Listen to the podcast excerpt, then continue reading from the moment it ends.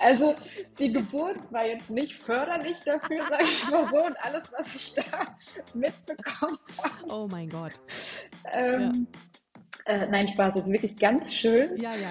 für alle Frauen, die noch schwanger werden wollen.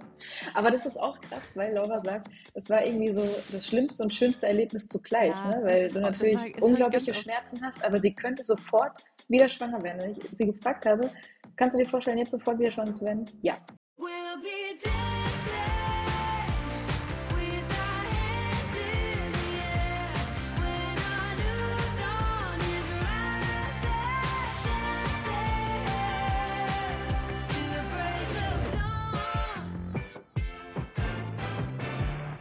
Wunderschönen guten Tag und herzlich willkommen. Ihr hört eine neue Ausgabe von Busenfreundin, der Podcast. Diese Stimme, die sich gerade in euer Großhirn, äh, in euren auditiven Kortex fräst, gehört mir, Ricarda Hofmann. Ich freue mich sehr auf die heutige Folge, denn ich bin ein bisschen wieder im Fußballfieber. Nicht zuletzt, weil ich die Netflix-Dokumentation über David Beckham geschaut habe. Ich habe gemerkt, mein Gott, ist dieser Mann schön. Und da habe ich sofort heterosexual panic bekommen, weil ich dachte, oh mein Gott, was stimmt mit mir nicht? Aber er ist einfach ein wunderschöner Mann und ich freue mich sehr darauf, äh, mit meiner heutigen, äh, äh, meiner heutigen Gästin darüber zu sprechen, unter anderem. Denn Fußball ist meiner heutigen Gästin sehr geläufig, das kann man vielleicht sagen. Sie spielt seit 2007 in der Frauenfußball-Bundesliga, seit 2019 für den VfL Wolfsburg. Sie wurde siebenmal DFB-Pokalsiegerin und dreimal Deutsche Meisterin. 2015 gewann sie mit Frankfurt die Champions League. Außerdem ist sie kürzlich mit ihrer Frau Laura Mutter geworden. Ich freue mich sehr auf die heutige Folge mit Svenja Huth. Ich freue mich auch. Hallo. Und du bist sehr gut vorbereitet. Super. Svenja, ohne Scheiß, das ist alles abgelesen. Weil ich wusste nichts davon. Ich habe alle möglichen Quellen zusammengetragen und habe gedacht, um Gottes Willen, hoffentlich fällt es nicht auf, dass du gar keine Ahnung von Fußball hast. Das ändern wir heute. Ja, ich hoffe. Also 77 Spiele für das deutsche Nationalteam, 14 erzielte Tore, das weiß ich zumindest noch. Äh, große Erfolge, die du äh, verzeichnest, aber ein Erfolg ist sicherlich, steht sicherlich über allen und das ist die Geburt eures Sohnes Emil dieses Jahr. Das ist absolut korrekt. Das stimmt, ja. Hammer, oder? Was eine Überleitung. Was, um, um, um schnell vom Fußball abzu, äh, ähm, mich abzuwenden. Nee, natürlich müssen wir auch über Fußball reden. Das ist ja das Thema. Es ist, es ist krass. Also ich, ich, ich moderiere diesen Podcast ja jetzt schon seit ja, seit fünfeinhalb, fast sechs Jahren. Und ähm, ich würde mal sagen, in 80 Prozent der Fälle, ähm, in denen ich mit lesbischen Frauen gesprochen habe, haben gesagt, ich habe früher Fußball gespielt. Das ist wirklich krass. Also das ist, äh, also ich nicht. Ich bin, ich bin, ich, also Ausnahmen bestätigen die Regel. Ich bin Ja. einfach nur sehr unbegabt. Sehr, sehr, zwei linke Füße. Hast du schon mal probiert? Ähm, gute Frage. Ich, ich kann eigentlich, also ich habe jetzt seit, seit vier Jahren einen Hund, äh, führt jetzt ganz woanders hin und ich trete immer, ich, ich, ich schieße dem immer die Bälle und ich finde, ich bin ganz gut geworden inzwischen. Ich glaube, ich hätte auch ähm, Potenzial, wenn ich jetzt noch mal so zehn Jahre hätte, um das zu lernen. Wobei dann Wie, bin ich auch wie wieder alt einfach, bist du? ich bin 36. Wobei dann wäre ich jetzt schon eigentlich wieder raus. Dann ne? könntest du zu Ü40 vielleicht gehen. Wir haben auch mal letztens Genau. festgestellt, im Frauenfußball, es gibt ja so bei den Männern so Altherrenfußball, aber Da bei den. Frauen, bei den Frauen gibt es, glaube ich, aktuell noch gar nicht.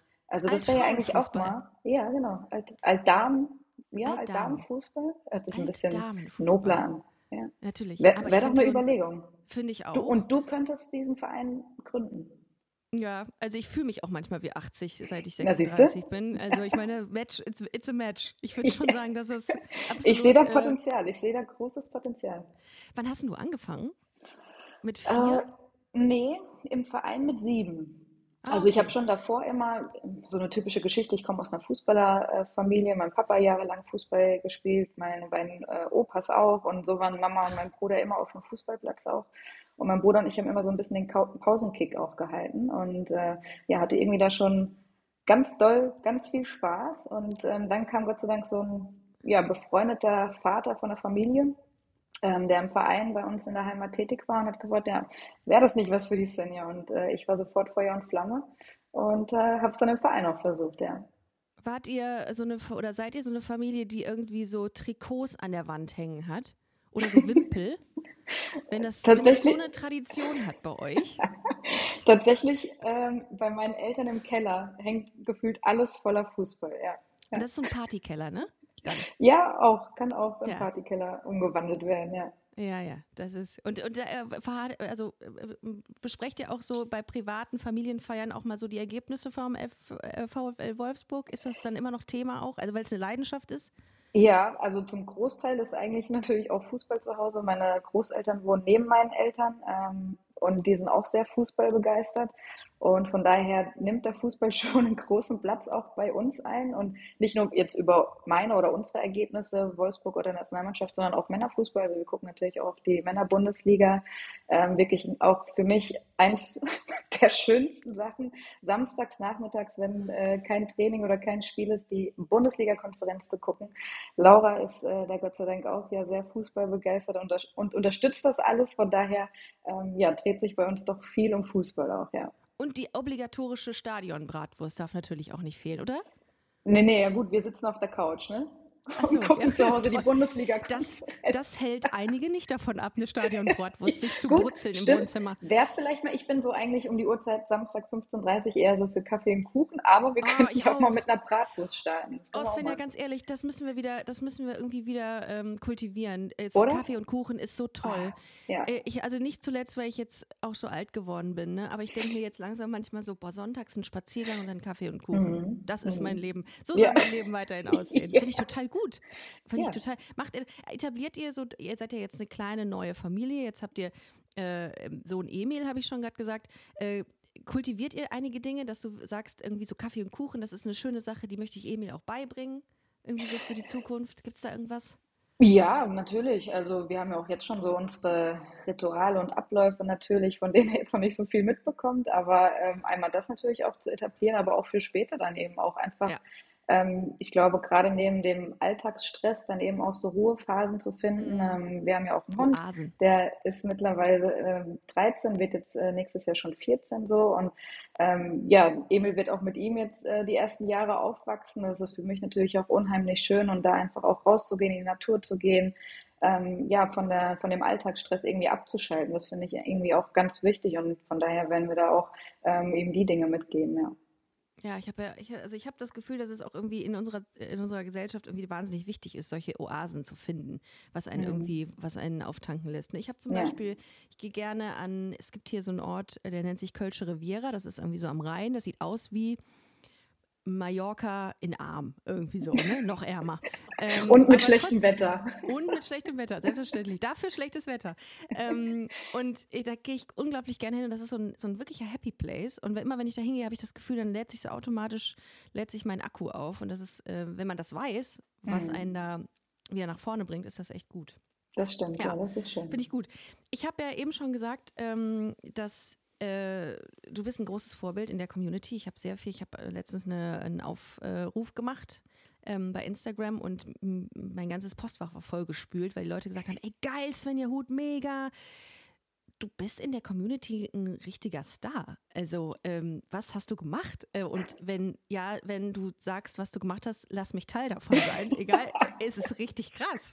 Ähm, was, was denkst du, was fasziniert die Leute?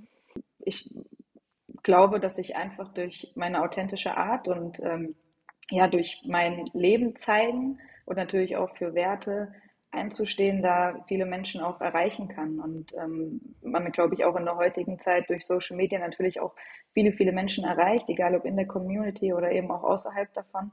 Und ähm, ich ja, glaube, dass man auch den ein oder anderen Menschen Mut machen kann, gerade ähm, mit Menschen, Ja. die in der Öffentlichkeit stehen, einfach zu zeigen, okay, man ist nicht alleine, ne, Ja. sondern ähm, man nutzt eben auch die Reichweite Mhm. eben für Dinge, die aktuell noch nicht so den Stellenwert in der Gesellschaft haben. Und von daher, ja, kann ich mir vorstellen, dass das vielleicht auch einer der Gründe sein kann. Ja, also viele kamen und haben gefragt, ey, wie war denn für Svenja ihr Coming Out äh, im Kontext des Fußballs? Also wie war das okay? Hat sie ähm, Diskriminierungserfahrungen gemacht? Ähm, wenn du darüber mal, mal sprechen magst, also Mhm. wie war das für dich? Also für mich persönlich gab es eigentlich nie so den Tag X, wo ich gesagt habe, hallo, Mhm. ich bin Svenja und ich bin lesbisch, ähm, sondern ich habe einfach angefangen, gerade auch auf Social Media natürlich auch mein Leben zu zeigen. Ne? Klar, im privaten Bereich schon viel früher und ich glaube, es hat auch seine Zeit gebraucht, um da hinzukommen und zu sagen, okay, das ist mein Weg und ich, ich stehe einfach dazu. Ich möchte mein Leben zeigen, weil ich mein Leben liebe. Und wie ich vorhin eingangs schon gesagt habe, ist, glaube ich, der Frauenfußball dafür auch ein, ein gutes Umfeld, weil es da einfach von Anfang an schon sehr offen und tolerant eben auch ähm, ja, zugeht, ähm, viel mit Vielfalt auch äh, zu tun hat, aber auch in meinem privaten Umfeld ich da wirklich auch auf offene Arme gestoßen bin, was natürlich auch nicht jeder von sich behaupten kann. Aber so ja, hat man natürlich auch diesen Mut und diesen Selbstvertrauen, ähm, dann eben auch in die Öffentlichkeit zu gehen und gerade auf Social Media eben auch ähm, das Leben, das private Leben zu zeigen und ähm, die Leute daran teilhaben zu lassen. Ich, ich frage mich immer, ob man nicht vielleicht eher einen Anschluss kriegt, wenn man sich nicht outet im, im Frauenfußball. Ja, es ist schon ein? Kriterium. Nee, du Ja, spielst heute nicht, weil du stehst auf müssen- Frauen. Andere müssen so ein Kilo Sand essen, die anderen müssen sich outen. Nee, aber ähm, es ist ja total schön. Also, ähm, also war das, war das dann so, dass es einfach so, so, so nicht schleichend, hört sich jetzt doof, aber das war dann einfach so. Genau, es war dann einfach so Okay. und mir oder uns ist dann aber schon auch bewusst, dass wir irgendwie auch in so einer Blase leben, also egal, ob es jetzt der Mhm. Fußball, Familie, Freunde sind, weil ähm, ja uns da eben auch alle unterstützen. Aber natürlich hat man auch schon hin und wieder die Erfahrung, gerade ähm, im wachsenden Social Media ähm, Bereich, dann eben auch gemerkt, dass was die gesamte Gesellschaft betrifft, da eben ja noch viel zu tun ist, was eben Respekt, Toleranz und Offenheit ähm, betreffen. Ne? Und von daher weiß man eben auch, dass es genau der richtige Weg ist, weil es eben immer noch einige oder viele Stimmen gibt, die das äh, anders sehen. Ja, blickst du denn manchmal so auf den äh, Profifußball der Herren und denkst dir, boah, schade, tut mir echt leid, weil ich meine, es könnte so einfach sein. Absolut. Also Weil, ich kann mir nicht vorstellen, dass es keine schwulen Fußballer gibt. Und von daher finde ich die Vorstellung total schlimm, dass man Ja. sich irgendwie verstecken muss, dass man nicht zu sich stehen darf und ja, irgendwie auch ein Schauspiel führen muss. ja, ich meine, rein statistisch geht es ja auch schon nicht. Ne? 10 Prozent äh, unserer Gesellschaft ist queer. Wenn man sich die Fußballnationalmannschaft oder den P- Profifußball der Herren anguckt, dann muss da mindestens eine Person sein. Mhm. Und das ist ja irgendwie gar nicht. Und das ist irgendwie voll schade. Und ich hoffe sehr, dass sich das in den nächsten Jahren auf jeden Fall ändert. Weil Ich auch. das ist auch noch so glaube, ein- einer der letzten Bereiche, wo, wo Mhm. nichts, wo, wo, wo wirklich noch so eine Angst herrscht, habe ich das Gefühl. Ja, aber halt auch einfach durch das Umfeld dann auch, ne? Weil das Mhm. ja doch sehr männerdominiert ist und äh, da vielleicht auch noch so alte Vorstellungen irgendwie auch mit rumschwirren, äh, harte Männer zu sein, die können irgendwie nicht schwul sein und irgendwie mit Attributen verbunden werden, die einfach nur hinterweltlich sind.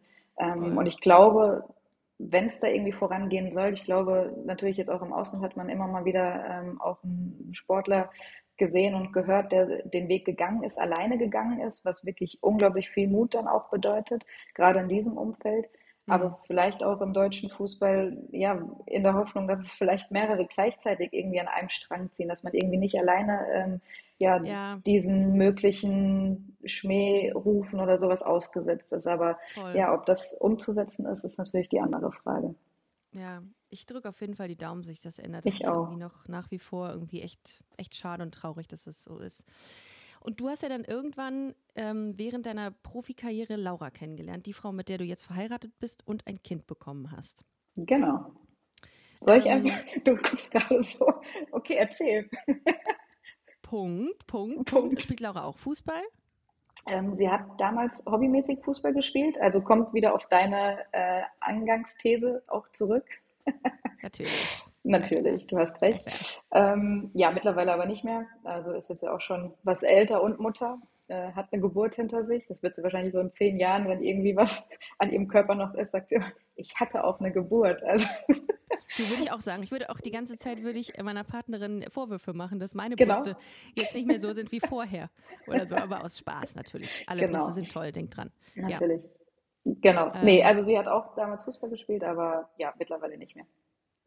Okay, und dann habt ihr euch aber im Fußballkontext kennengelernt oder woanders? Genau, wir haben uns 2018 kennengelernt und sie war mit ihrem Kumpel bei einem damaligen äh, Nationalmannschaftsspiel von mir, weil die damalige Freundin von dem Kumpel da gespielt hat auch.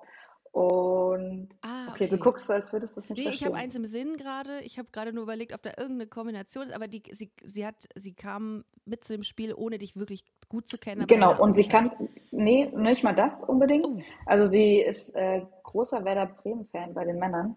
Ähm, wurde da damals von ihrem Cousin schon früh mit ins Stadion genommen und von daher hat sie da eigentlich ähm, Frauenfußball damals noch nie so wirklich auf dem Schirm gehabt, wurde aber Mhm. von ihrem damaligen Freund oder von ihrem Freund ähm, mitgenommen zu dem Länderspiel, äh, sich einfach mal auch ein Frauenfußballspiel anzugucken und war dann bei dem Spiel. Und auf dem Weg dorthin hat sie irgendwie eine Story auf Instagram gemacht, dass sie halt zu dem Spiel fährt und dann hat eine Bekannte von ihr auf die Story geantwortet, so aus Spaß, bring mir mal das Trikot von der Hut mit. Ne? Und, Oh, oh. Challenge accepted. ja, Ja, okay. Ja. ich bringe dir direkt, direkt die Frau mit. nice. Okay. Nein, und war ihr natürlich klar, das wird sie ja niemals machen. Und wir saßen dann aber nach dem Spiel oben im VIP-Raum. Meine äh, Eltern und Großeltern waren da und wir saßen uns irgendwie so in Sichtweite, so diagonal, keine Ahnung, 20 Meter entfernt. Und sie hatte dann ihr Handy so rausgenommen, weil sie dachte, okay, sie macht zumindest so heimlich ein Foto von mir und schickt das der Freundin. So. Und hatte in dem Augenblick dann irgendwie gedacht, dass ich das gesehen habe. Und es war ihr dann so unangenehm, dass sie plötzlich, ich habe erst gar nicht gesehen, dass sie plötzlich neben mir stand und sich dann dafür entschuldigt hat und ihr das halt total unangenehm war. Und das war so der erste Kontakt, aber mehr kam dann eigentlich gar nicht so wirklich ähm, zustande, beziehungsweise sie war dann sehr beim Gehen mit meiner Mama im Gespräch, weil irgendwie sie war gerade in Sölden, meine Mama äh, sind am nächsten Tag, glaube ich, nach Sölden zum Skifahren gefahren, also hatten da schon direkt so eine Grundlage und hat eigentlich eher mit meiner Mama gematcht. Das ist schon mal eine Und gute ähm, Voraussetzung. ja, genau. Und ja, dann haben wir uns danach geschrieben auf Aber Flucht nach Instagram. vorne von Laura, ne? Flucht nach vorne hat sie betrieben. Das ist auch richtig smart. Weil was willst du denn sonst machen? Entweder wir- wirkst du wie ein Creep, der Genau. versucht hat, ein Foto zu machen, oder du löst es einfach auf. Und das äh, Genau. ist einfach eine sehr kluge, klu Und das Ding ist mal, gewesen. Gott sei Dank hat sie das gemacht, weil ich habe es gar nicht gesehen, dass sie ein Foto gemacht hat. Also Damn it. Aber stell mal vor, äh, sie hätte sich nicht, sie, sie hätte sich nicht entschuldigt oder so oder das Genau. aufgelöst bei dir, dann wäre ihr gar nicht so richtig in Kontakt gekommen. genau, Krass, okay. genau. Also Okay. wirklich, die Geschichte ist schon auch schön. Ja, Und dann habt ihr ähm, angefangen zu schreiben, habt euch kennengelernt, ge gedatet und dann führte eins quasi zum anderen. genau. Wir haben dann ein Jahr ähm, eine Fernbeziehung geführt, weil ich zu dem Zeitpunkt noch in Potsdam gespielt habe. Und 2019, wie du ja schön bei meiner Vorstellung gesagt hast, spiele ich ja in Wolfsburg. Und sie kommt hier aus der Nähe. Ähm, und dann sind wir zusammengezogen, genau. Und seitdem leben wir zusammen. Ähm, und dann seid ihr zusammengezogen und dann habt ihr geheiratet. Ich soll dich übrigens fragen von einer Hörerin, äh, doch von einer Hörerin, woher dieser geile Hosenanzug war. O-Ton. Oh Gott, da muss ich eigentlich auch noch eine Geschichte erzählen. Das ist, äh, also Gott sei Dank kam es noch so, wie es dann zustande kam, weil ich war erst ähm, in Hannover, bin extra nach Hannover gefahren, um mir da so einen ähm, ja, Anzug maßschneidern zu lassen. Und der hat ja dann, dauert ja ein paar Wochen, dann wurde alles Ja. abgemessen und ich hatte so eine tolle Vorstellung, wie ich aussehe und fahre dann nach ein paar Wochen wieder dahin und ziehe das Ding an und denke, was ist das denn? Also wirklich, ich habe gesagt, so kann ich nicht heiraten. Jetzt rückblickend, wenn man nochmal so ein Bild sieht, ich hatte eine Freundin dabei, die ähm, hat das auch gesehen und dachte, nee, das, ähm, ich glaube, du fühlst dich nicht wohl, ne? Ich sag, nee, Warum? ich fühle Weil mich der, gar wegen nicht des wohl. Schnittes oder Ja, der, der Stoff, der Schnitt, also wirklich, so habe ich es mir nicht vorgestellt. Auch der Blazer, den habe ich mir länger vorgestellt und also dann, ja, bin ich erstmal nach Hause und habe fast angefangen zu heulen, weil ich dachte, okay, so langsam rennt einem ja auch irgendwann die Zeit weg. Ne? Mit Ja, Fußball musst du ja auch immer gucken, auch. wie, wie schaffst du das alles zeitlich? Ja. Und dann habe ich einfach online geshoppt. Und dann habe ich mir eigentlich äh, mein Outfit, also es gibt ja so diese ähm, Stoff-Only-Hosen, jetzt mache ich hier Werbung, ne? Aber gut, aber zumindest von der Farbe, dann gibt es den auch von, ich weiß gar nicht, war das auch von Only, ähm, auch so längere Blazer, alles in dieser Farbe und habe dann auch online nach so einem Top. Also es ist alles so ein bisschen einzeln zusammengestellt, aber online, genau. Und dann sah ich aber so aus, wie ich mir das vorgestellt habe. So Do-it-yourself-Outfit Ja, genau. So, Und schön ah, so, gemütlich, nicht so irgendwie ein Stoff, wo du dich irgendwie nicht mehr bewegen kannst. Ähm, ja, ja, das ist ja mal mein Albtraum auch. Aber war für dich klar, dass du direkt einen Hosenanzug trägst und Laura ein Kleid? ja, Das war für euch beide jeweils klar. ja. Mhm. Okay. Ja. Ja, Also ich bin mir halt wirklich überhaupt nicht der Kleidtyp. Ich habe ja auch meine Haare, die hatte ich auch so, wie ich sie eigentlich immer trage. Was heißt eigentlich immer zu 100% trage. Ich habe sie dann hier noch so schön flechten lassen, dass es so ein bisschen sich abhebt von der Alltagsfrisur. Ja. Aber ja, ich finde, man muss sich ja auch so fühlen und so gefallen, Ja. wie man sich halt auch wohlfühlt. Voll. So, ne? Und Ja. ich glaube, wenn ich ein Kleid angezogen hätte, ähm, das hätte nicht zu mir gepasst. Ja, und dann, dann siehst du auf, nämlich auf Bildern immer total verkniffen aus für den ganzen Tag. Genau. Weil du eigentlich alles scheiße findest, so wie es ist. Genau. Ich glaube, ich wäre auch Typ, ähm, ich habe so, meine Vorstellung ist auch so ein, so ein cognacfarbener Hosenanzug tatsächlich. Mhm. Also es geht auch in die, in die gleiche Richtung wie du, ähm, weil irgendwie alles andere wäre, da will ich mir vorkommen wie verkleidet irgendwie. Ja, genau. Karneval. Ja. ja. Also habt ihr erstmal gefeiert, ne? Ja. Also das kann ich mir nicht vorstellen. Ja, okay, aber dann, äh, dann liebe Hörerin, äh, anbei die Antwort auf deine gestellte Frage. Und dann kam die Entscheidung äh, für ein Kind. Und das ist natürlich etwas, ähm, was, was viele lesbische Paare auch durchmachen. Die Entscheidung, okay, wir wollen zusammen ein Kind haben. Wie hat sich dieser Wunsch entwickelt? Also war das von Anfang an klar, dass ihr eine Familie gründen wollt? Oder hat sich das erst so später ein bisschen äh, rauskristallisiert? Wie war das bei euch? Nee, das war eigentlich schon relativ früh auch klar, also dass wir drüber gesprochen haben, ob man sich vorstellen kann, äh, ja, dass man ein Kind, Kinder irgendwie bekommen möchte. Mhm. Und von daher war das für uns schon die ganze Zeit klar.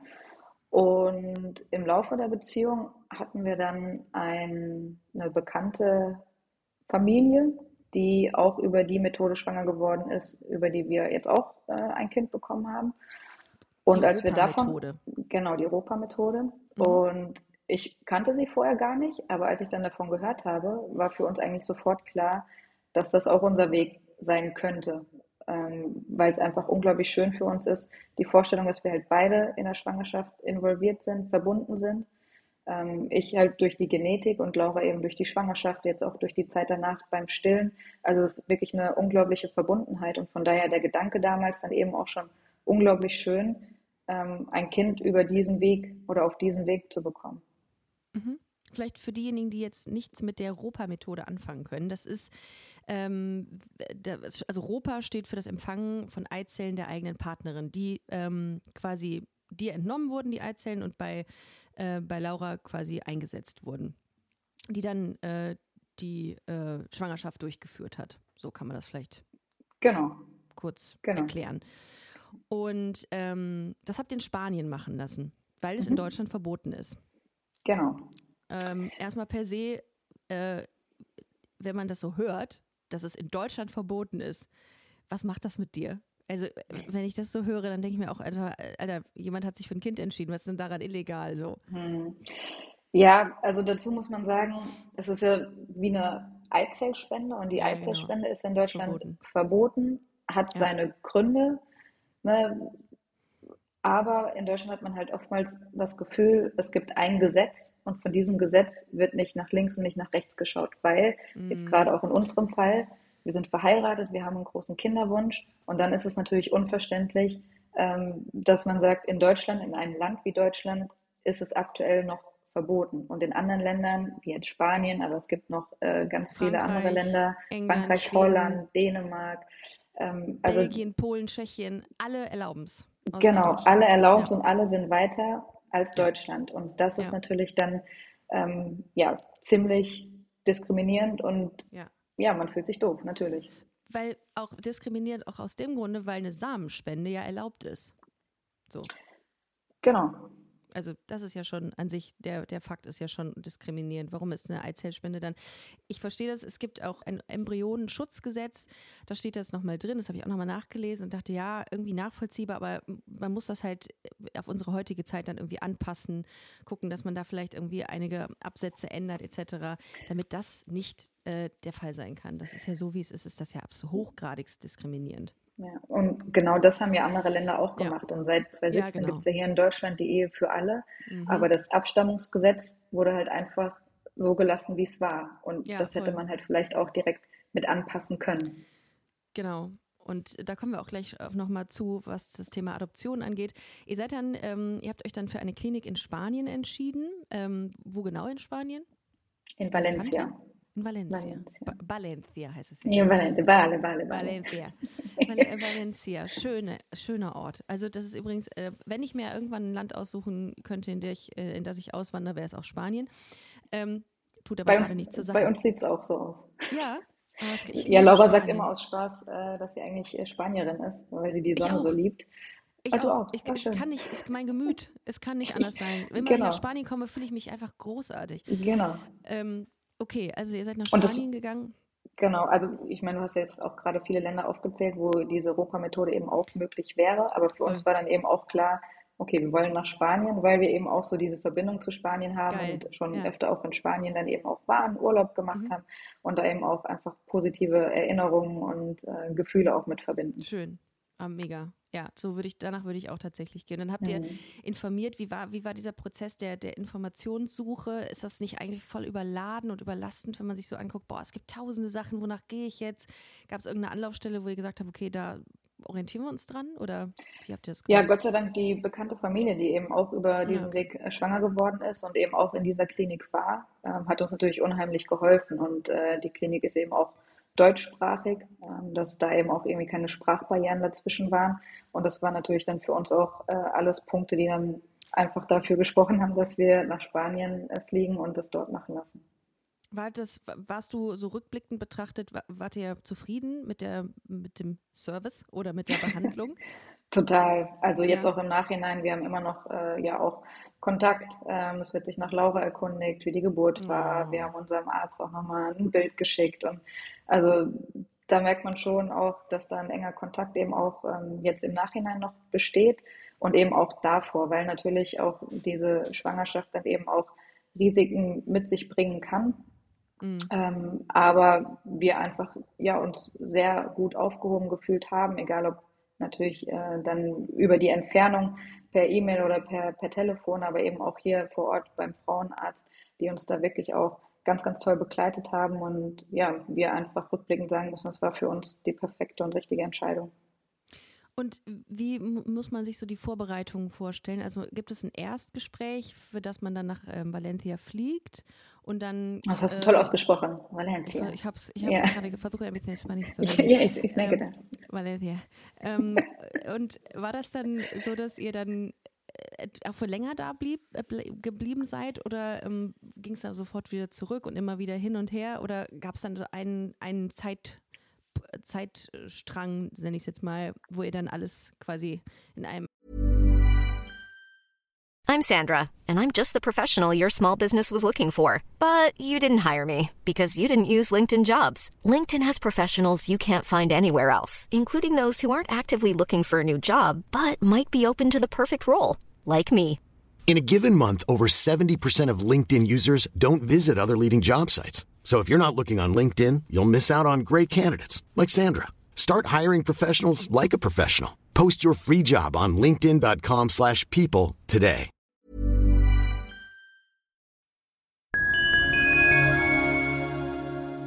Liebe Community, eine ganz kurze Zwischenmeldung an dieser Stelle. Wir sind mit Love is Life erneut auf Tour. Miriam Boawina, Irina Schlauch und ich bringen zusammen ein bisschen Farbe in die Flinterwelt. Mit dem Love is Life Pride Special kommen wir am 29. Juni nach München in den Schlachthof, am 19. Juli ins Karlswerk nach Köln und am 1. August ins Übel und Gefährlich nach Hamburg. Eins meiner persönlichen Highlights wird die Live-Weltpremiere meines ersten Songs sein. Es wird weitere Highlights geben. Es wird lustig, deep und selbstverständlich seid ihr mittendrin. Love is Life Pride Special 2024. Tickets gibt's auf eventim.de oder in den Busenfreundin Show Notes. Wir sehen uns auf Tour und jetzt geht's weiter mit Busenfreundin, der Podcast.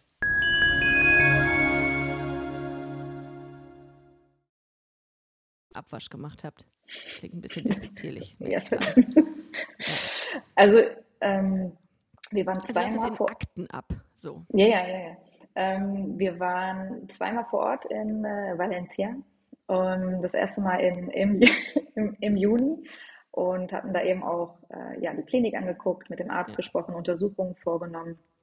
Und ähm, das zweite Mal waren wir dann tatsächlich für das Einsetzen ähm, dort, für die künstliche Befruchtung. Und genau, das dritte Mal wird dann sein mit Emil, wenn wir unseren ersten Urlaub dort machen. Ist so Oh. vielleicht mal angedacht, genau. Also Wie süß ähm, eigentlich. ja, ne, es ist, es ist echt schön. Also, ich sag mal, ich muss dazu sagen, wir haben ja diese, eigentlich unsere ganze Vorbereitung ging im Jahr 2021 schon los, weil wir da beide eine Hormonbehandlung haben machen lassen. Und dabei wurden dann eben ähm, ja, Eizellen entnommen, die dann eingefroren wurden. Und machen übrigens auch viele Frauen, die ja, einfach vielleicht jetzt noch nicht den richtigen Partner haben oder sagen, sie wollen sich erstmal auf den Job konzentrieren, weil die Eizellen, die entnommen wurden und die auch eingefroren werden, die verlieren nicht an Qualität. Also von Mhm. daher machen das so auch schon viele Frauen, die jetzt auch nicht über diesen Weg schwanger werden wollen.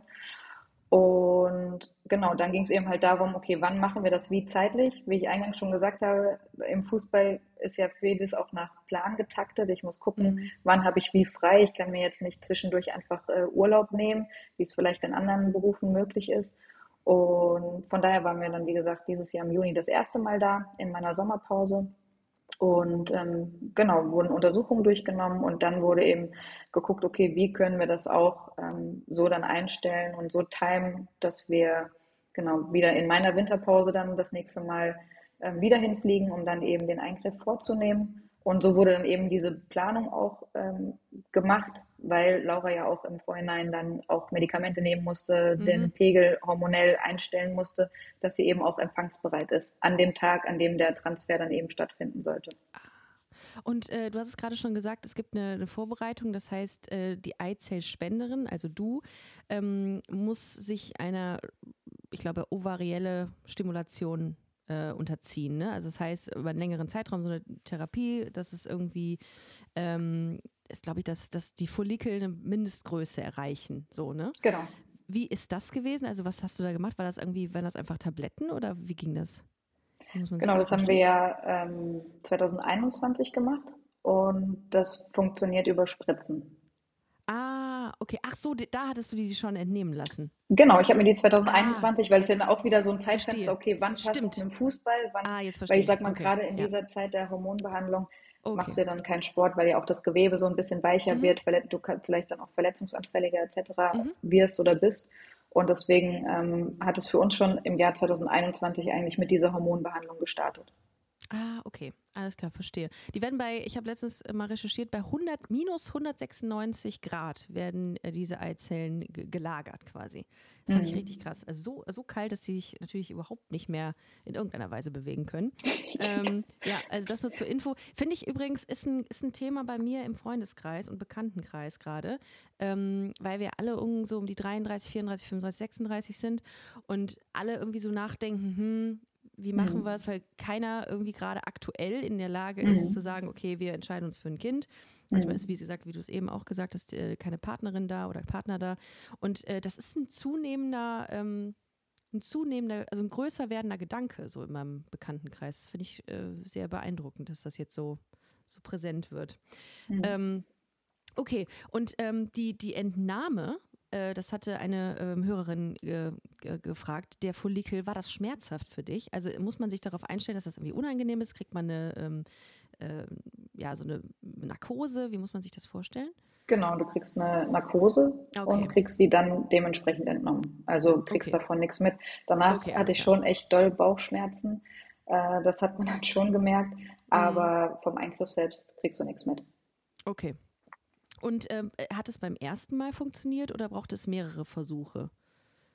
Bis Jetzt bei Laura? war? Ach so, Ja. ähm, ja, also hat tatsächlich äh, beim ersten Mal funktioniert. Wir sind dann nach Weihnachten ähm, 2022 genau nach Valencia geflogen und hatten dann den Eingriff direkt am Mhm. ersten oder zweiten Tag und haben dann noch so drei, vier Tage hinten dran gehängt, um einfach so ein bisschen Ruhe und Entspannung zu haben. Und ja, haben dann zwei Wochen später den Schwangerschaftstest gemacht und hatten die schöne Überraschung. Krass, weil aber die, wie, wie äh, schätzt man die, die, ähm, die Erfolgschancen ein bei der Ropa-Methode? Ich habe mal was von 71 Prozent gehört. Kann das sein? Äh, Wo seid ihr da ja. aufgeklärt worden? Weiß ich jetzt nicht ganz genau, aber die Erfolgschancen sind grundsätzlich schon höher.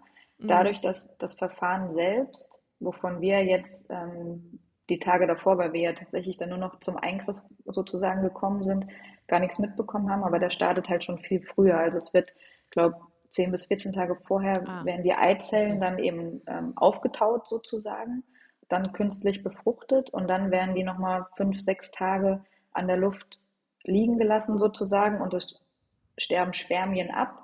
Und die, die sich Mhm. aber nach diesen fünf, sechs Tagen auch einnisten, ist natürlich auch die Wahrscheinlichkeit höher, dass es dann letztendlich mit der Schwangerschaft auch klappt. Ah, okay. Und äh, wie ist die Auswahl des, des Spenders verlaufen? Also konntet ihr da, hattet ihr Mitspracherecht oder ist das, läuft, verläuft das wirklich komplett anonym? Das läuft tatsächlich komplett anonym. Okay. Also natürlich wird nach äußeren Merkmalen der Partnerin dann eben auch geschaut, dass es eben auch äußerlich matcht. Ähm, und natürlich müssen die Spender, die dann da eben auch ähm, ja, ihre Spende abgeben, Voraussetzungen haben, physisch, psychisch etc. Also die verlaufen da schon auch einen strengen ähm, ja, Kontrollprozess, um da überhaupt auch zugelassen zu werden, spenden zu dürfen. Aber letztendlich bei dieser Entscheidung hatten wir dann kein Mitspracherecht, dadurch, dass es einfach komplett anonym auch abläuft. Krass. Geil. Also, äh, dass das auch sofort oder so, so schnell funktionierte, ist mega. Also, es gibt, ich kenne aus meinem Bekanntenkreis ähm, Frauen, wo es halt, äh, die halt Pech haben und es dann irgendwie fünf, sechs Anläufe braucht und das kostet natürlich jedes Mal auch extrem viel Kohle. Und Einmal das, aber auch ja. mental, ne? Also das total. spielt dann natürlich auch mit rein. Ich weiß nicht, ob das vielleicht auch ein Grund bei uns war, dass wir relativ ähm, entspannt waren, muss ich sagen. Also wir sind auch sehr offen damit umgegangen. Wir haben unserem Umfeld erzählt, dass da und da auch der Termin ist und dass ne, dann logischerweise auch ähm, ja, es passieren kann oder eben nicht passieren kann. Und was wir halt auch so gemerkt haben oder ja auch immer so aus Erzählungen äh, mitbekommen, dass man ja eigentlich so die ersten zwölf Wochen auch noch gar nicht eigentlich davon berichtet und dann erst nach diesen zwölf Wochen sagt, okay, Ja. wir sind schwanger. Und bei Ja. uns war das wirklich so, dass wir ja direkt von Anfang an gesagt haben, okay, wir fahren oder wir fliegen an dem Tag oder in dem Zeitraum dahin. Und nach zwei Wochen haben wir auch das kommuniziert, dass Laura schwanger ist. Also Laura erstmal bei ihrem Beruf auch, einfach um da auch für Klarheit zu schaffen, weil es da auch mit Planung etc. natürlich vorangeht. Aber ich glaube, es hat uns vielleicht rückblickend auch so ein bisschen den Stress genommen. Und ich finde es auch irgendwie ein bisschen schade, dass es auch ja irgendwie aktuell oder heutzutage so ein Tabuthema immer noch ist. Ähm, viele Frauen sich vielleicht auch Vorwürfe machen, warum, weshalb, wieso es dann vielleicht nicht klappt, das Kind irgendwie wieder abgeht etc. Ähm, und wir da vielleicht auch so ein bisschen mehr Normalität reinbringen wollten, dass es was Natürliches ist, falls es nicht klappen sollte oder falls was in den ersten zwölf Wochen passiert, um sich da vielleicht auch nicht selbst so den Druck zu machen. Und trotzdem verstehe ich, wenn du vielleicht so das fünfte, sechste Mal das probierst, ich glaube mit jedem Mal, mit dem es dann vielleicht auch nicht klappt, dass du wahrscheinlich auch ein bisschen zurückgezogener bist oder Mhm. ähm, es dann vielleicht nicht mehr so kommunizierst. Aber da wollten wir einfach auch so den Schritt nach vorne gehen und sagen, es ist was Normales. Finde ich gut. Finde ich sehr, sehr gut. Also dieses ganze Thema Schwangerschaftsabbruch wird ja nach wie vor in unserer Gesellschaft wahnsinnig tabuisiert. Mhm. Ähm, und ich glaube, dass ähm, es täte, glaube ich, vielen, vielen Frauen gut, da viel offener drüber zu sprechen, zu sagen, dass, ähm, das, das, das, weil es ist so ein Stigma, habe ich. Äh, Ja, das und Gefühl. also wenn man dann auch mal ähm, so rückblickend auch mit Frauen spricht, es passiert ja wirklich so, so vielen Frauen auch, ne? Und dann einfach zu merken, man ist nicht alleine, es liegt nicht an einem selbst, es liegt an unterschiedlichsten Gründen, warum, weshalb, wieso, ne? Ähm, aber nicht an der Frau, so, ne? Und Ja. wenn ich glaube, wenn man da merken würde, dass man nicht alleine ist, das würde, glaube ich, den Frauen unglaublich Mhm. viel helfen und auch dem Mann, Partner, Partnerin etc. Oder äh, gerade äh, hat ja auch Ariana Barbori, ich weiß nicht, ob du die kennst, die Content Creatorin mit ihrem Mann auch einen Podcast rausgebracht, ähm, wo es um unerfüllten Kinderwunsch geht. Ähm, Mom and Dad Jokes heißt das, glaube heißt ja, glaube ich, der Podcast. Und äh, da sehe ich auch immer ganz viel und denke mir so, das ist so wichtig, drüber zu reden und vielleicht auch mal irgendwie mit dem Augenzwinkern, weil es so vielen Leuten so geht. Und irgendwie ist das immer super, super krass, es ist ein negatives Thema, es ist immer sehr negativ behaftet und man hat auch irgendwie Angst drüber zu sprechen und gerade wenn man das so aufbricht und da auch Leute wie Ariana Barbori drüber sprechen ähm, und ihre ähm, ja, Erfahrungen schildern, ist das, glaube ich, echt wohltuend für viele äh, Personen, denen es so geht. Finde ich aber sehr, sehr gut, dass du das sagst. Ähm, bei euch ist es nicht so gelaufen. Bei euch ist es äh, sofort passiert, dass Laura schwanger war. Wie war die Schwangerschaft? Was würdest du sagen? Wie waren die, die Wochen, die Monaten, äh, die Monate? Was, ähm, was habt ihr da so emotional durchlebt? Boah, ja, am Anfang dachte ich ja wirklich, boah, jetzt neun Monate, die werden sich ziehen wie Kaugummi. Aber rückblickend muss ich sagen, es ging irgendwie relativ schnell. Also, und auch Laura, also sie hatte so am Anfang, so die ersten drei, vier Wochen, dass sie wirklich mit Übelkeit auch zu kämpfen hatte. Und ja, jedem, der schon mal übel war, weiß, dass es wirklich nicht so schön ist. So. Ähm, und dann so in der Mitte der Schwangerschaft, so um den sechsten Monat rum, hatte sie nochmal so dolle Kreislaufprobleme, also wirklich auch so mit äh, Hinlegen, also schwarz vor Augen und kurz irgendwie so die Lichter ausschießen. Aber abgesehen von den zwei kurzen, sage ich jetzt mal, ähm, ja, Dingen, die jetzt nicht so dann gelaufen sind, war es echt eine schöne Schwangerschaft. Also für mich, für sie aber auch, ne, dass sie auch gesagt hat, sie hätte jetzt auch äh, noch ein bisschen länger schwanger sein können sogar, ne, obwohl man sich natürlich, Elefant. ja genau. Sind die nicht total lange schwanger? Ich weiß es gar nicht, ja. Ich, ich weiß, müsst, müssten wir nochmal nachgucken gleich. Aber auf jeden Fall, ne, viele Frauen haben ja dann vielleicht auch irgendwelche Komplikationen oder Wassereinlagerungen etc. Ja, Das hatte Laura zum Glück nicht und deswegen ähm, war es echt eine schöne Schwangerschaft. Und ja, Und dann kam Emil. und Wie ist denn Emil. eigentlich, wie ist denn eigentlich, ist die, die Entbindung kann man dann in Deutschland vornehmen lassen? Das ist- Genau. kann ohne Probleme erfolgen, ne? Genau, ja. Okay. Also, Alles klar. ja. Wie war das erste Mal, als du Emil auf dem Arm hattest? Was ging da durch, dein, durch deinen Kopf? Oh Mann, ja, das werde ich schon häufiger gefragt und irgendwie, man findet keine Worte dafür, weil das einfach so schön und es ist wirklich unbeschreiblich. Es ist, du kannst keine Worte dafür fassen, weil es einfach ein so, so schönes Gefühl ist und jeder Mama, jeder Papa, der das schon durchlebt hat, die wissen, wovon ich spreche, weil es einfach, also was Faszinierendes ist. Also erstmal überhaupt ne, dieser ganze Weg dahin, ähm, aber auch letztendlich die Geburt. Also das war auch ein Marathon, muss ich sagen. Also Laura ist eine Maschine, ähm, weil sie wirklich sehr, sehr lange in den Wehen lag auch. Ähm, was für mich ganz gut da, weil ich war noch im Trainingslager. Und rückblickend hätte ich mir tatsächlich noch ein bisschen Zeit lassen können. Nein, Spaß. Aber äh, es war wirklich, es ging samstags morgens los und dann kam mir erst Samstag auf Sonntagnacht. Also Ah, okay. Okay, ab- also das waren dann schon über 12, 13 Stunden? Nee, ja, länger. länger Ja? noch sogar, Oh, ja. Gott. Mhm. Und ab mittags, also bis mittags waren die Wehen noch okay, aber dann war es schon auch echt nicht mehr schön, ne? Und ähm, dann das Gefühl, eben ihn irgendwann auf den Arm zu halten und zu sagen, alles ist gut, er weint, ne? Und man nimmt ihm so diese kleine Wurst auf den Arm. Also wirklich so, so schön. Laura auch, es gibt ein Bild, weil sie wirklich so völlig erschöpft, aber auch so völlig glücklich ihn einfach auf dem Arm hat dann oder auf der Brust hat. Und ja, das, Boah. Ich glaube, das kann auch niemand nachzeichnen und nachempfinden, wenn man selber kein Kind hat. Ähm, und das muss man an dieser Stelle natürlich auch sagen, weil ich auch äh, da Nachrichten bekommen habe, auch selbst wenn Leute sich gegen ein Kind entscheiden, also im Sinne von, dass ich, dass kein Kinderwunsch äh, besteht, ist das natürlich auch völlig fein, ne? Also weil Absolut. ich habe, dann so- weil es ist immer, es heißt ja, äh, damit ähm, forcierst du ja quasi, dass man Kinder haben muss. Nein, muss man Nee. natürlich nicht.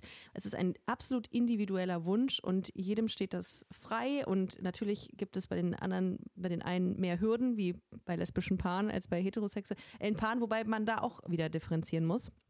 Mhm. Ähm, aber es ist nicht so, dass man das forciert, forcieren muss. Es ist Nee. völlig fein, wenn man sich sagt, nein, ich möchte kein Kind. Das nur zu, äh, nur zur, zur, fürs Protokoll quasi. Absolut. Und Laura hat zum Beispiel auch immer gesagt, sie würde unser Glück jetzt auch nicht davon abhängig machen, ob es jetzt mit unserem Kinderwunsch klappt oder nicht, zum Beispiel. Ne? Also, verstehst du, was ich meine? Nee. Also sie will Also- trotzdem, würde trotzdem Kinder haben wollen, auch wenn das mit euch nicht funktioniert hätte. Nee, nee, nee. Oder? Ähm, wenn das jetzt mit, aus welchen Gründen auch immer, mit der Schwangerschaft ähm, bei ihr und Ach bei mir so. nicht geklappt hätte. Ja. Sie hätte, Okay, hätte verstehe. unser Glück davon nicht abhängig gemacht. So. Ah, okay, ja, mhm, verstehe. Oh, das ist Aber ja, dann- das, das nimmt auch viel Druck raus eigentlich. Genau, Ne? genau. Und ich natürlich war bei uns jetzt in diesem Fall dieser Wunsch da, aber wie gesagt, jeder hat auch unterschiedliche Vorstellungen und jeder soll so das Leben leben, ja, was ihn glücklich macht letztendlich. Was ich immer schwierig finde, ist, wenn ähm, Kinder so zur, zu, zu, die Funktion haben, eine Beziehung zu retten. Dass man, dass ich, äh, das finde ich immer ganz, also da bin ich immer, wenn Leute sagen, wir, wir versuchen es mal mit einem Kind, da denke ich mir, Leute, das könnt ihr nicht versuchen. Dieses Kind Mhm. ist euer Leben lang Teil. Mhm. Ähm, ja, ist ein Leben lang Teil eures Lebens und das darf nie die Funktion haben, irgendwas zu retten zwischen zwei Nee, Menschen. und das Ding ist ja auch, du musst auch eine gefestigte Beziehung, Ehe haben, um überhaupt ein Kind zu bekommen, letztendlich, ne? Weil das bedeutet auch nochmal ganz andere Herausforderungen, Stress etc. Also, wie du sagst, das dann irgendwie äh, mit irgendwas retten zu wollen, das ist ein komplett falscher Ansatz. Voll. Und die Frage, die wirklich am häufigsten gestellt wurde, ist, wie viel kostet das? Was muss man so im Schnitt, du musst nicht die Zahl nennen, aber was, in welcher Range bewegen wir uns pro Versuch, schwanger zu werden mit der Europa-Methode? Ja, also in unserem Fall, ne, wenn man jetzt so die Hormonbehandlung ähm, sieht, den Transfer von den Eizellen dann eben, ähm, dann ja, die natürlich Flugkosten, Übernachtungskosten. Also du bist da auf jeden Fall im fünfstelligen Bereich. Ja, habe ich auch gelesen. So zwischen, also das, was, was ich jetzt so recherchiert habe, das könnt ihr auch alles äh, recherchieren auf, ähm, auf ähm, einschlägigen Quellen oder also Webseiten, äh, sind so zwischen 4.000 und 7.000 Euro. Das ist so. Ich hatte eine, eine Bekannte von mir, ähm, hat 26.000 Euro investiert, weil es lange nicht Mhm. klappte. Und da habe ich auch gesagt, boah, das ist schon, puh, und das, und äh, mal ganz abgesehen, wie du es eben auch richtig gesagt hast, diese mentale, äh, äh, ähm, die- dieses, diese, dieser mentale Stress, der sich daraus Mhm. ergibt, der war auch heftig für sie. Ja, das glaube ich. Ja. Ähm, wie gehst du mit Schlafmangel um? Wie ist es jetzt? Also wie, wie, wie ist das Leben jetzt für dich? Das ist tatsächlich auch die äh, fast meistgestellteste Frage. Oh, deine Augen Scheiße, ich sind ja hasse das. so ich, ich mag das nicht, wenn ich die gleichen Fragen wie alle stelle eigentlich. Aber es interessiert mich so, weil Schlafmangel ist so hart. Ähm, wie geht ihr damit um und äh, wie, wie, wie äh, wechselt ihr euch ab? Ähm, also ich muss sagen, der Schlafmangel, also klar, der Schlaf nachts ist unruhiger als vorher, logischerweise. Aber die größte Umstellung ist eigentlich so diese Aktivität am Tag. Also ne, Ja. immer dieses auch entweder bei mir auch nach, vor dem Training nach Hause kommen. Ähm, und wenn du dich vielleicht sonst auf die Couch gefläzt hast, äh, geht's jetzt hoch zum Windelwechseln oder zum Rumtragen oder zum auf dem Ball, Petsyball irgendwie rumhoppeln, damit äh, irgendwie irgendwie einschläft oder keine Bauchschmerzen hat. Und ich glaube eher so, dass das fast für mich jetzt persönlich auch die größte Umstellung ähm, ist. Und gut, in der Nacht letztendlich kann ich gar nicht so viel machen, weil Laura ja noch stillt und ähm, ja, sie dann eben auch in dem Zusammenhang dann vielleicht auch ein bis zweimal die, die Windeln dann auch wechselt. Und für mich, ja klar, wirst du dann auch wach. Ich frage dann auch immer, kann ich was tun? Ich finde, das ist fast so die größte Umstellung, weil nachts natürlich, wie gesagt, werde ich natürlich auch hin und wieder wach, aber Laura stillt ja noch und wechselt dann in dem Zug auch ein bis zweimal in der Nacht die Windeln. Ähm, ich frage dann immer so, soll ich was machen? Und dann sagt sie, nein, Schlaf, weil sie natürlich auch weiß, ich brauche ja auch den Schlaf und äh, dass ich eben am nächsten Tag beim Training dann auch ähm, ja nicht zu müde bin, Mhm. ähm, sondern da eben auch meine Leistung bringen kann und nicht irgendwie vor Müdigkeit mich irgendwie verletze oder so. Und ähm, von daher haben wir da, glaube ich, schon eine ganz gute Regelung. Habt ihr vor, ähm, falls ihr noch mal ein, noch ein weiteres Kind haben wollt, dass du es dann austrägst? Also das ist ja oft bei Paaren so, ne? Bei lesbischen Paaren, dass sie dann einfach switchen. Also wir haben die Möglichkeit auf jeden Fall, ähm, weil Laura auch damals eine Hormonbehandlung hat machen lassen. Und ich muss sagen, Ich habe es gesehen. Nein.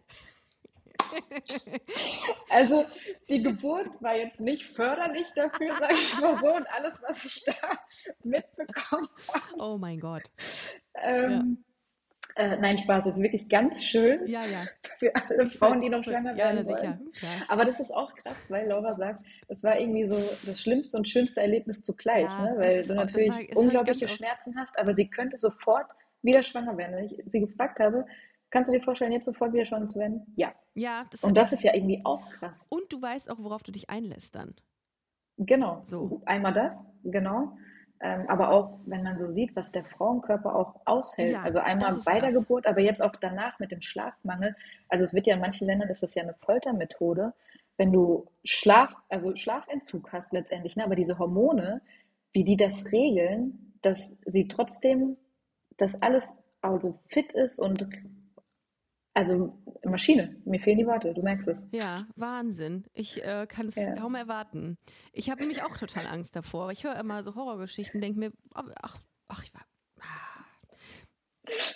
Ja, also nein, Ja, also wie gesagt, die Möglichkeit besteht so und ich sag mal, ich kann mir trotzdem, also auch jetzt schon vor der Geburt, weiß ich nicht, ob ich zu 100% sage, okay, ich sehe mich jetzt als schwangere Frau. Mhm. Grundsätzlich so erstmal. Natürlich muss man auch nach dem Fußball, würde sowieso erst nach dem Fußball bei mir auch passieren, wie es auch jobmäßig ähm, irgendwie ist oder ob wir vielleicht auch jetzt mit einem Kind sagen, ähm, wir sind so komplett glücklich und erfüllt und Mhm. wir wollen auch nur ein Kind. Ne? Also deswegen, wir lassen uns das noch ein bisschen offen. Wir haben die Möglichkeiten in beide Richtungen und ich glaube, das ist dann auch immer ein ganz schöner Gedanke. Was würdest du Frauen raten, die jetzt an dem Punkt sind, ähm, okay, wir wollen ähm, mir ist auch die gleiche Europa-Methode, ähm, wir wollen dadurch ein Kind kriegen. Was würdest du raten? Gibt es da irgendeinen Ratschlag, den du mit auf den Weg geben würdest, wo du, von dem du sagst, den hätte ich gebraucht? Mm, Ich glaube, was man in jeder Lebenslage irgendwie braucht, ist einfach auch diesen Mut zu haben und auch den Mut zu haben, selbst wenn man weiß, okay, es warten vielleicht Hindernisse oder Hürden auf einen oder es ist ein langer Weg, aber dann irgendwie nicht den einfachen Weg zu gehen und zu sagen, nee, dann lasse ich es komplett, sondern ja, diesen, diesen Weg dann eben auch anzunehmen und ja, das Beste draus zu machen und letztendlich dieses Glück, dieses Wunder dann letztendlich auch in den Armen zu halten. Das, ähm, ja, wie ich es vorhin schon gesagt habe, es ist einfach unbeschreiblich. Und Babys riechen immer gut. Die riechen Genau. immer, die riechen Wenn sie nicht, gut. wenn sie nicht gerade vollgeballert sind. Bis sie nicht, wenn sie nicht gerade bis sich den Rücken vollgeschissen haben, eigentlich. Ey, du kannst dir nicht vorstellen. Gestern, rate mal, wie oft gestern das komplette Outfit gewechselt werden musste. Fünfmal. Okay, du übertreibst direkt. Dreimal. Dreimal Also direkt das komplette. komplett hinten voll geballert. Hat man, hat man eine andere, ähm, einen anderen Zugang zu dem, der Kacke des eigenen Kindes? Weil mir, mir hat mir gesagt, ähm, wenn du einen Hund hast, dann ist das nicht so schlimm, wenn du mit so einem Kotbeutel die Kacke wegmachst. Ich finde es seit dreieinhalb Jahren widerlich. Und ich jedes Mal kommt mir so ein leichtes Stück Ach komm, bei deiner Größe, bei dem Hund, da sind doch so kleine, die sind doch süß. Ja, das stimmt. Ey, wenn ich dann sowas. Stell dir mal vor, du hast so einen Fladen oder so. Ey, Das wäre, ja genau. Ja, aber ich, ich, eine Freundin von mir hat einen Greifarm. Das gibt, kann, man kaufen, weil in so einem, also gibt's, es gibt einen Greifarm, da bist du ganz weit weg von dem Hundekackhaufen. Äh, um das zu greifen direkt und dann Was? drückst du auf den, ja, drückst auf den Knopf und dann äh, stülpt dir die Tüte automatisch drüber. Super, kaufe ich mir auch demnächst. Ich habe da ein Problem. Also, Aber hat- hat man ein eigenes, ist es dann nicht so schlimm, weil es das eigene Kind ist, ja, ne? Ja, das, äh, also wenn es ganz schlimm ist, gehen wir in die Badewanne und einmal abspülen, Ja, gut, okay. ähm, weil du ansonsten alles andere auch versauen würdest. Also es hängt dir dann letztendlich auch fast überall und also das dann auch wieder sauber zu kriegen, ist dann, äh, wäre auch eine äh, ne ne Aufgabe. Aber ja, na klar, also und danach lacht er wieder und alles schön Ja, sauber und dann denkst ja. du, alles ist gut. Ja, ich glaube, das entschädigt für vieles. Also, um mein, das Leben ist halt nicht nur, keine Ahnung, Ja, Käsekuchen oder so. genau, Ja, genau. also. Äh, ähm, und welche, was würdest du sagen, welche Werte willst du ähm, Emil unbedingt weitergeben? Was, was, was ist dir wichtig, was Emil später kann oder lernen darf oder lernen möchte? Also für uns ist, glaube ich, erstmal wichtig, dass wir ja einen, ja, einen selbstbewussten kleinen jungen Mann ähm, mit ja, tollen Werten wie Ehrlichkeit, Loyalität etc. Ähm, großzuziehen. Ne? Und auch Mega. wenn ich jetzt so an die Kindergartenzeit oder vielleicht auch an die Schulzeit denke und ähm, vorhin von unserer Blase gesprochen habe, ähm, wo viele vielleicht auch dann schon Berührungspunkte mit unserem Familienmodell haben, ist uns schon bewusst, dass es vielleicht auch später sein kann, dass wir auf Familien oder Kinder auch treffen. Kinder können manchmal grausam sein, die äh, da vielleicht nicht ganz so viel Verständnis für haben. Ne? Von daher da eben auch so ein Selbstbewusstsein ähm, ja ihm mit auf den Weg zu geben und zu wissen, ähm, er ist toll, so wie er ist. Er hat zwei hoffentlich super Mamis, äh, die ihr Bestes für ihn geben, die ihn ziemlich über sicher. alles, die ihn über alles lieben und ähm, diese Werte dann eben auch, ja, für Werte dann auch einzustehen und die eben auch authentisch, ehrlich auch rüberzubringen. Ich finde, da kann man gar nichts mehr äh, zufügen, weil das ist ein sehr, sehr starkes Abschlusswort gewesen. Es hat mir unfassbar viel Spaß gemacht, mit dir zu sprechen, wirklich. Und ich glaube, du hast gerade wirklich voll vielen äh, Menschen, die gerade vielleicht einen Kinderwunsch haben oder keinen Kinderwunsch haben, wie auch immer, super viel Mut gegeben. Und ich finde das wahnsinnig toll, wie ihr das handhabt und mit welchen ähm, mit, mit welcher Offenheit und mit welcher ähm, Selbstreflexion ihr dieses ganze Thema angegangen seid und, und habt euch wirklich, und das ist, glaube ich, das, was viele ähm, haben, habt euch diesen Druck genommen. Und das ist mega, mega gut und schön. Und darum bin ich äh, extrem stolz, heute mit dir gesprochen zu haben. Wirklich. So, es, äh, also wirklich, an Svenja Hut ranzukommen, ist schon, ist schon ein Stück, ist schon ein Stück Arbeit tatsächlich. Auch. Aber ich, es hat sich auf jeden Fall gelohnt. Ich habe wirklich Spaß gehabt. Vielen, vielen Dank, dass du heute hier bei Busenfreundin zu Gast warst. Sehr, und ich sehr freue gerne. mich sehr, wenn ich irgendwann mal Laura und Emil kennenlernen dürfte. Das und dich würde auch mich auch Real sehr Life. freuen. Ja, danke. Also, Aber äh, wir würden uns auch sehr freuen. Hoffentlich Ja, auf jeden. Fall, ich bin auf jeden Fall immer offen für eine Stadionbratwurst. So man genau, auf der Couch. Auf der Couch bei euch. Im Partykeller. Im Partykeller mit den ganzen Trikots und So. Vielen, vielen Dank, liebe Svenja. Äh, wenn ihr ähm, weitere Informationen wollt oder einfach äh, gerne den Content von Svenja äh, konsumieren wollt, dann geht einfach auf Svenja Hut offiziell, glaube ich, bei Instagram. Ich glaube sogar andersrum, aber ja, Oder- den wollte ich auch schon länger mal ändern, aber ich kriege dieses offiziell da hinten nicht weg. Es ist Ah, ja, schrecklich. official kannst, in official kannst du es Ja, ändern. ach, ein Svenja bisschen Hut official. international. Ja, okay. Ja, sicher. In diesem Sinne, ihr Lieben, bleibt gesund. Schön, dass ihr zugehört habt. Wir hören uns nächste Woche. Bis dann. Tschüss. Ciao. Das war Busenfreundin. Wenn ihr weitere Informationen wollt, dann slidet uns smooth in die DMs auf Instagram busenfreundin-podcast oder besucht unsere Webseite www.busen-freundin.de.